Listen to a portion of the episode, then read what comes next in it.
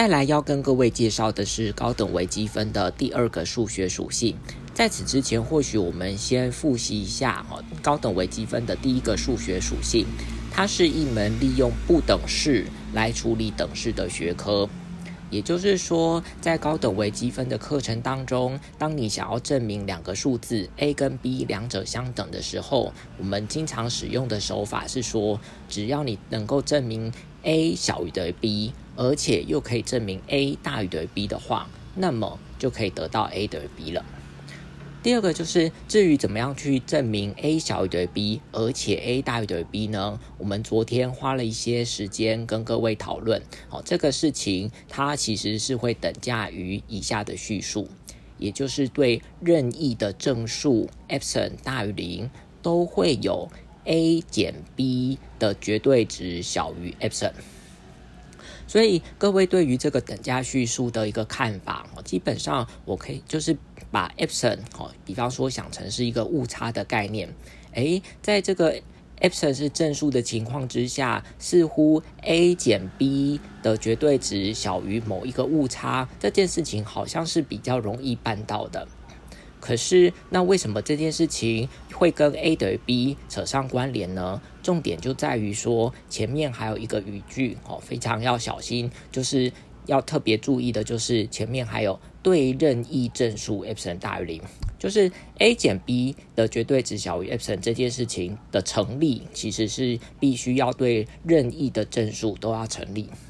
也就是说，在这个先给定了一个误差 epsilon 之下，如果你可以证明了 a 减 b 的绝对值小于 epsilon，可是呢，因为 epsilon 任意啊，所以我们不可以不断的去下修这个 epsilon，让 epsilon 好的这个精细度越来越高，越来越高，不断的去挑战它的情况之下，就可以得到 a 跟 b 之间两者的这个误差哦，其实是没有的，那么 a 就等于 b 了。好，那现在我要跟各位讲的哦，就是高等微积分的第二个属性。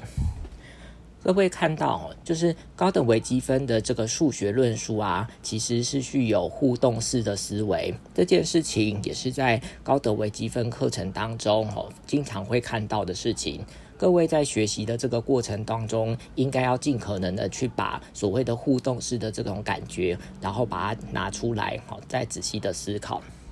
其实你回想一下，在高中以前学的数学，实际上就是一个平铺直叙的东西。然后你就，比方说你在写一个题目的时候啊，然后就是疯狂的把等式哦换到下一个等式，然后经过整理得到下一个等式，化解得到下一个等式，然后怎样怎样怎样的处理，它都是一个非常平铺直叙的哦单一的这种思逻辑思维。可是呢，在你学这个高等微积分的时候，其实你会发现到有蛮多的情况之下，都是这种数学论述都是一种具有互动式的这种感觉。什么叫做互动式的这种感觉呢？就是各位回想一下哦，你以前一定玩过所谓的这个扑克牌哦，比方说大老二扑克牌，或者是说你曾经玩过象棋呀、西洋棋呀，各式各样的棋艺活动。就是说，这样，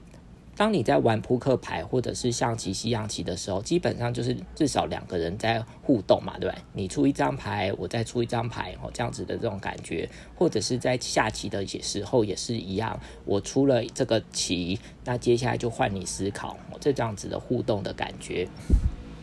而高等微积分，哈，有很多的情况之下，哦基本上都是有这种互动式的情形。所以说，比方说我们以玩这个大老二扑克牌为例子，当那你在出牌的时候是怎么出的呢？其实你是根据前一个玩家所出的牌之下，好，在对照自己的手牌之后，才想一想，最后决定出手的这个策略。那这种与玩家互动的感觉啊，在高等微积分当中是经常出现的一个模式。比方说，我在下面举一个最经典的例子，就是极限的这个精确定义。那我们这边好，就好好的仔细讨论一下哦，什么叫做极限的精确定义呢？比方说，给一个函数叫做 f of x，这 f of x 的定义域是 a b 的开区间，然后送到 R 上头。那我在这个 a b 开区间上头选取一个点叫做 x 零。然后我们就要去定义 f of x 在 x 趋距 x 零的极限。那我们怎么说？好，这个极限值叫做 L 呢？它的定义是这样子的，它是说对任意的 epsilon 大于零，然后存在 delta 大于零。哦，这个 delta 也是另外一个希腊的这个字母。哦，那也是已经被公认为哦就是这样子使用。那再来呢，会发生什么事情呢？使得好对所有的 x 减 x 零的绝对值，如果它大于零，小于 delta 的话，都会有最后的这个结论，叫做 f of x 减 l 的绝对值小于 epsilon。好，那各位在看这个极限的精确定义的时候啊，或许我们会先有第一个思考，就是为什么我刚才要跟各位复习这个第一个部分哦，就是这个高德微积分是用这个不等式来处理等式的一个学问。你看到这一句话啊，对这一 epsilon 大于零都存在 delta 大于零，使得对所有 x 减 x 零的绝对值大于零小于 delta 都会有 f of x 减 l 的绝对值小于 epsilon。你看最前面的一句话跟最后面的一句话，它呢就是隐藏着这件事情。因为呢，我们在证明这个 limit x 趋距零 x 零，然后 f of x 等于 l 嘛，这个意思就是在。描述哦，两个数字哦是否相等嘛？你的这个等号的左边是某个数字，比方说要想成 a，然后等号的右边就是想成刚才说的那个 b 的一个数字。所以我们其实就是在描述哦，什么样的情况之下 a 跟 b 两者相等嘛？所以呢，在这个精确定义过程当中的一开始哦，对任意 epsilon 大于零。然后中间的部分，或许我们现在稍微遮住，就先不管它。我们先跳到最后的这个情况之下，你就会发现到它是在描述 f of x 好，然后减 l 它的绝对值小于 epsilon 这件事情，就是刚才讲的那个好 a 等于 b 好两者相等的一个概念。好，所以说，可是再再来，我们就要开始继续引申哈，就是说这个极限精确定义啊，不纯粹只是这个 a 等于 b 这样子的这个逻辑的这种讨论之外，哈，它其实还有一个更深刻的意涵，这就是中间所穿插的一句话，就是说，当你给了任意的正数 epsilon 大于零的时候，总是会有哦一个另外一个数字叫做 delta 好大于零。那再来要做什么事情呢？你就去观察所有的 x 好满足以下的这种情境，就是 x 减 x 零的绝对值大于零小于 delta 的情况之下，然后去检验好最后的这个条件会不会成立，就是 f of x 减 l 的绝对值小于等于。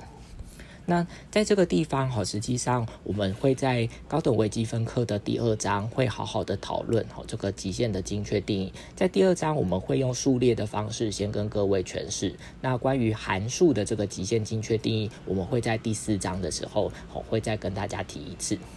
不过在这个地方是在这个上这个高等微积分课之前啊，各位必须要哦。就是先想清楚的一个哦，就是所谓的互动式的这种概念概念哦。希望各位在现阶段哦，先把这样子的互动的这种感觉先建立起来。所以接下来我就要开始解释说，诶，为什么极限的精确定义跟这个玩牌啊或下棋的这个互动之间哦，有为什么有什么关系？那我们就再回去哦，回来看刚才的那句话。其实这句话呢，就会分成几个东西。第一句话哦，就是对任意的 Epson 大于零，基本上你就想成哦你是第一个玩家。然后第二个就是存在 delta 大于零，你要设想它是第二个玩家。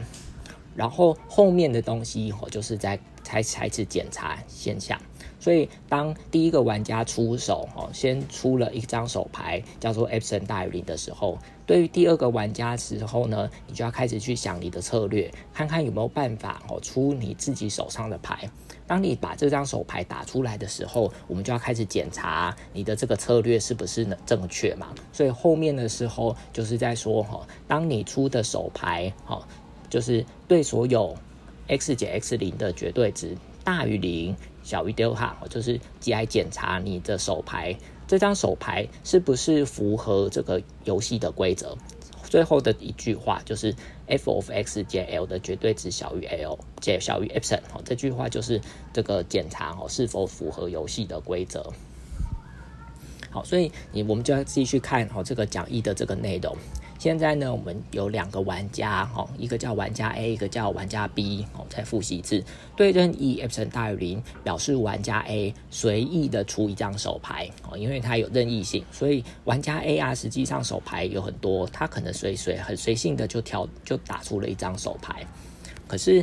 对于玩家 B，就是后家来讲呢，他他怎么样出手牌呢？这个手牌是存在性，就是他必须根据。玩家 A 出牌的策略，呃，出牌出的那张手牌，去想说，哎，你的手牌当中是不是有一张更合适的牌去出？好，所以说这张对玩家 B 来讲，这张牌并不是随便乱出的，他必须满足和 Epson 有关的条件才做出的策略，也就是他必须根据玩家 A 所出的牌，哦，才能打出来。那么。在这个东西，哎，你就发现到说，在对玩家 B 来讲，的确可以找到一张手牌啊。那那么，当玩家 B 的牌一给出来的时候，我们就要开始去看说，哎，你的这个玩家 B 的手牌是不是有符合游戏规则啊？所以后面刚才说的两句话哦，对所有 x 减 x 零的绝对值大于零小于 delta，在这个情况之下，都有 f(x) 减 l 的绝对值小于 epsilon 是否成立？所以呢，我们再做一个更实际一点的例子哈，比方说，当玩家 A 出，比方说我们在玩这个大佬二扑克牌的时候，玩家 A 出了一张方块七，对玩家 B 来讲，他就要开始看呢，哎，到底哪些牌啊，它是可以就是盖过这个方块七嘛？所以，比方说，哎，发现到他手上有一张黑桃八哦，所以他就可以顺势的把它打出来，可是。他手上其实可能有有很多张嘛，比方说梅花石，他也是可以打出来的。哦，所以这个东西哦，其实对玩家 B 来讲，他的手牌其实有很多种，可是你只要挑出一种就好了，这就是存在性。哦，这个你只要找到一种策略哦，然后打出来即可。所以说，极限的精确精义当中哦的存在性，基本上就是类比于玩家 B 至少有一张手牌可以打出来。那再来就是，我们就要开始检查哦，这两张牌哦，的确可以满足大老二的这个游戏规则嘛？因为黑桃八可以压过方块七，梅花十也可以压过方块七嘛。可是这个玩家的 B 玩家 B 的手牌啊，有一张红心五，他就没办法打，对不对？因为他一打出来就犯规哦，就不满足这个游戏规则了。好，所以。总而言之，就是现阶段各位要去开始好好的体会哈。当之后哈写出一个什么精确定义啊或逻辑论述的时候，实际上它是一种互动式的思维哈。特别是这个极限呐，它实际上是数学分析当中的灵魂。既然这个极限的精确定义啊，极限的定义实际上伴随着这种互动的感觉，凡是呢跟极限衍生出相关的这种所有概念，也必然都会有互动的成分。好，那极限实际上就是这个微积分好的这个最最重要的哦的一个根基，所以之后哈，各位可以多从这个玩牌的各种情境，好跟这类的数学概念做一个类比，这样子呢就可以很快速的领略到这个其中的精髓。好，所以今天就跟各位分享的就是高等微积分的这个数学论述，好，经常都会有这样子的互动式的思维。那明天呢，我就要再跟各位说明的是，哦，高等微积分的其他数学属性，比方说我们会很经常的去要小心的是这个先后顺序的问题呀，哦，或者是其他的这种特色。